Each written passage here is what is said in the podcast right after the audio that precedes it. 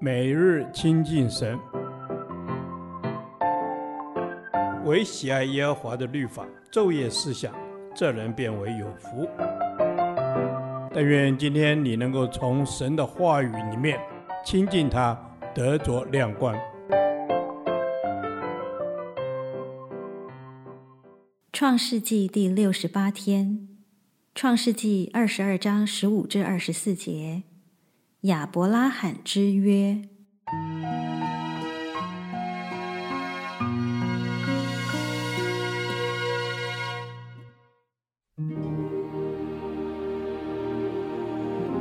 耶和华的使者第二次从天上呼叫亚伯拉罕说：“耶和华说，你既行了这事，不留下你的儿子，就是你独生的儿子，我便指着自己起誓说：论福，我必赐大福给你；论子孙，我必叫你的子孙多起来，如同天上的星、海边的沙。你子孙必得着仇敌的城门。”并且地上万国都必因你的后裔得福，因为你听从了我的话。于是亚伯拉罕回到他仆人那里，他们一同起身往别是巴去。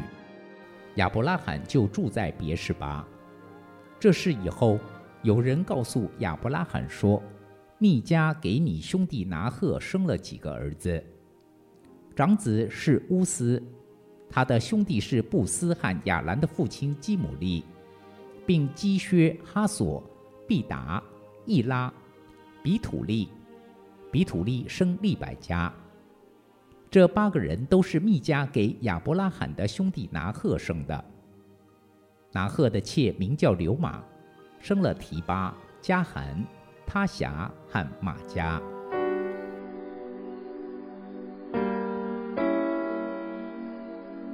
亚伯拉罕之约的基本内容只有一句话：地上的万国都必因你的后裔得福。神的这个应许，很显明是在宣告，他要恢复人因始祖犯罪所失去的祝福，就是他在创世之初所赐给人的。这包括了与神亲近的权利，拥有治理的地位，以及人的里面有神的灵居住。亚伯拉罕之约表明了神的救赎。路加福音第一章七十一至七十五节说：“拯救我们脱离仇敌和一切恨我们之人的手，向我们列祖施怜悯，纪念他的圣约，就是他对我们祖宗亚伯拉罕所起的誓，叫我们既从仇敌手中被救出来。”就可以终身在他面前坦然无惧地用圣洁公义侍奉他。神救赎的行动是以亚伯拉罕之约为起点，而人领受神救赎的计划亦以亚伯拉罕为起点。透过那一个后裔基督，凡有信心接受耶稣的人都与亚伯拉罕一同得福。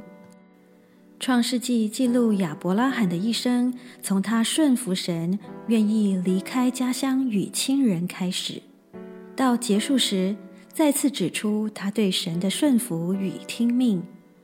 可见这是亚伯拉罕生命的最大特点。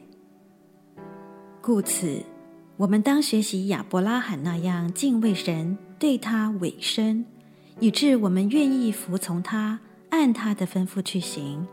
就算这些吩咐看来多不合情理，与他的应许相违，是我们不想做的。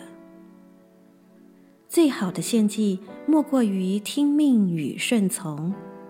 我们可以通过顺服神的吩咐去敬畏他，又可借此得福。神看重人听从他的话，过于一切，因此让我们都来效法亚伯拉罕。全心听从神。主，你是守约施慈爱，在凡事上都有预备的神。当我说我爱你时，让我能像亚伯拉罕一般，将我心中的以撒献在你的面前，让我对你的吩咐是没有疑惑的，在第一时间就照着而行。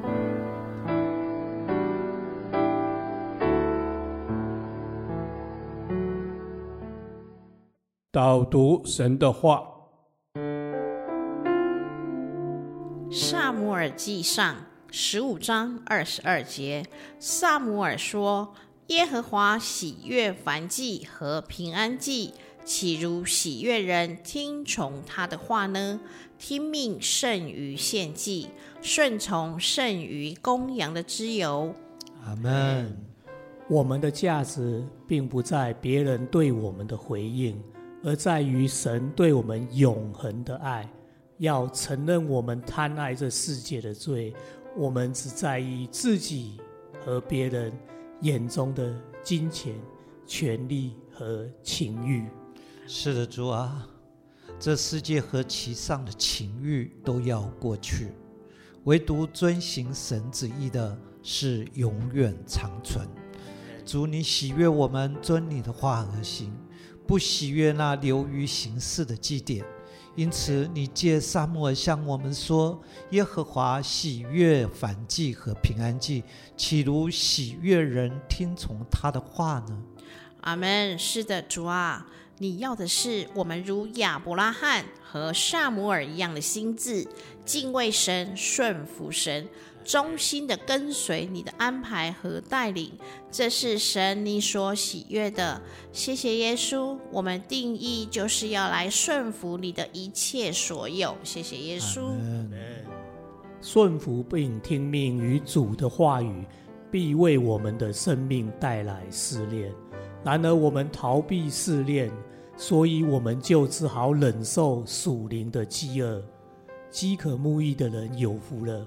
因为他们必得饱足，让我们迎接忍受试炼，灵里必得饱足。是的，让我们迎接忍受试炼，灵里必得饱足。主啊，我们知道顺服跟听命都不容易，如生命中的历练，一次一次带给我们生命的成长。主啊，让我们在扫罗王的不顺服上面得见解。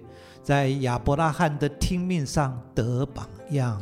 阿门。是的，让我们在扫罗王的不顺服上得见解，在亚伯拉罕的听命上得榜样。我们要更深更深的与你连接，我们就是要来到你的面前。谢谢你为我们所有所做的一切，我们不怕任何的难处，因为你与我们同在。主耶稣啊，谢谢你，耶和华以勒，谢谢你为我们预备了一切。谢谢耶稣稣，奉耶稣的名祷告，阿门。耶和华，你的话安定在天，直到永远。愿神祝福我们。